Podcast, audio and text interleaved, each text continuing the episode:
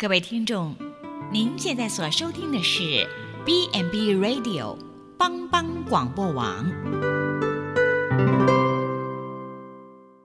亲爱的听众朋友，大家好，我是木林，欢迎收听心灵小站，聆听心灵的声音，脑脚丰盛的小站，不一样的心灵之旅。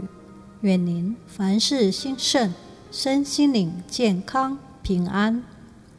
木林今天将和大家一起来分享“谦受益，满招损”。有一位资深的医生，他医术非常高明，很多的年轻医生都想要前去求教，主动要投靠在他的门下。资深医生选了一位年轻的医生，留在诊所内帮忙看诊。两人以师徒相称。看诊时，年轻医师成为资深医生的得力助手，资深医生是年轻医生的导师。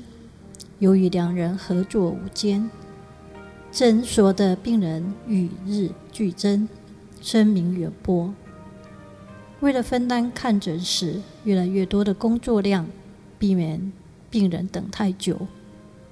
医生师徒决定分开看诊，病情比较轻微的患者由年轻医生诊断，病情比较严重的由师傅出马。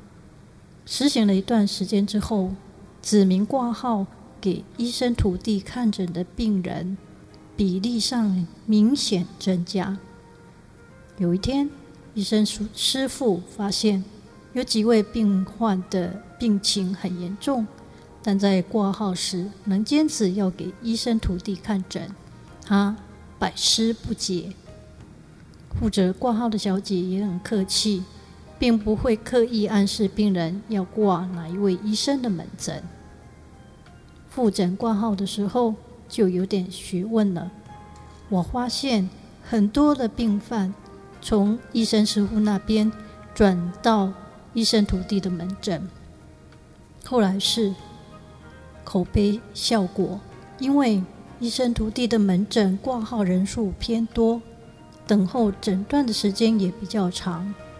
有些病人在等候区聊天，不但交换彼此的看诊经验，也呈现出门庭若市的场面，让一些对自己病情比较没有信心的病人趋之若鹜。医生徒弟的经验虽然比较不丰富，但也就是因为他有自知之明，所以问诊时非常的仔细，慢慢研究推敲，跟病人的互动沟通比较多，也比较深入。而医生徒弟没有身段的问题，所以很亲切客气，也常给病人加油打气。常说不用担心了，回去多喝开水，睡眠要充足，很快的就会好起来了。等等，诸如如此类的心灵鼓励，让他开出的药方更加有加成的效果。而医生师傅这边情况正好相反，经经验丰富的他，看诊速度很快，往往病人无需开口多说。就知道问题在哪里。资深加上专业，使得他的表情显得比较冷酷，仿佛对病人的苦痛渐渐麻痹，缺少同情心。明明是很专业认真的，却容易使病人产生漫不经心、草草了事的误会。很多具有专业素养的人士，都很容易遇到类似的问题。并不是自己故意要摆出盛气凌人的高姿态，但却因为地位高高在上而令人仰之弥高，产生遥不可及的距离感。越成熟的买税，越懂得弯腰。我们也可以来个逆向思考：越懂得弯腰，才会越成熟。保持谦虚和拥有成就。也许就像鱼与熊掌难以兼得，但也绝对不是二选一的单选题。只要随时提醒自己，放下专业的身段，愿意诚恳和比你之前或职务比较低的人好好沟通，拥有成就的同时，依然可以有谦虚的心胸，有专业素养，也很会做事，的确是成就自我的重要基础。但沟通的技巧和友善的态度却是不可或缺的要件。有些学识很棒的人，常被认为躲在象牙塔里，部分原因是他们不善于沟通，也不乐于沟通，对外界的接触也越来越少。他不了解别人，别人也不懂他。会做事，也要会做人。愿意沟通的态度，就是一种谦虚的表现。有道是：谦受益，满招损。是说骄傲自满会给人招来麻烦和灾难。谦逊和谦虚就会让人受益。这也被很多名人志士奉为自己的座右铭。谦虚不是故意贬低自己。也不是虚伪的应付，谦虚的态度是基于对自己的认识，发自内心的真诚。无论在什么场合，只要你谦虚、不做慢、低调行事，都会赢得别人的尊重和信任。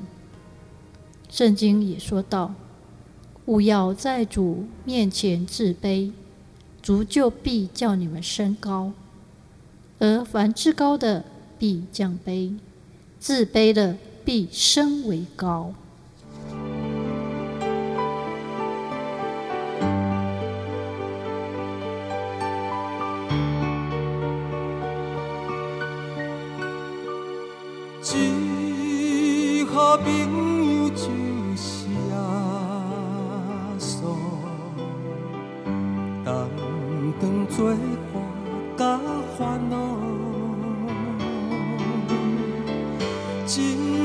才难有大大福气，万事拢通对讨，心肝常常失落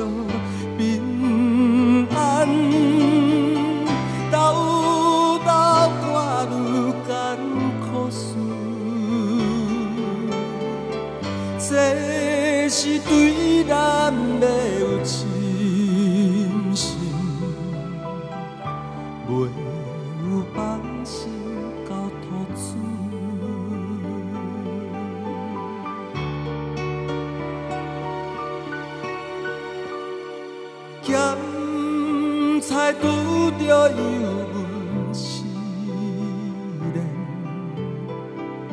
也是心。大烦恼，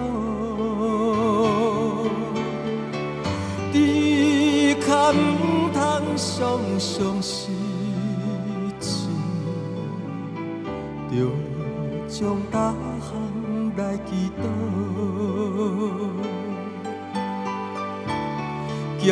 交朋友到这珍重，甘愿。万载好，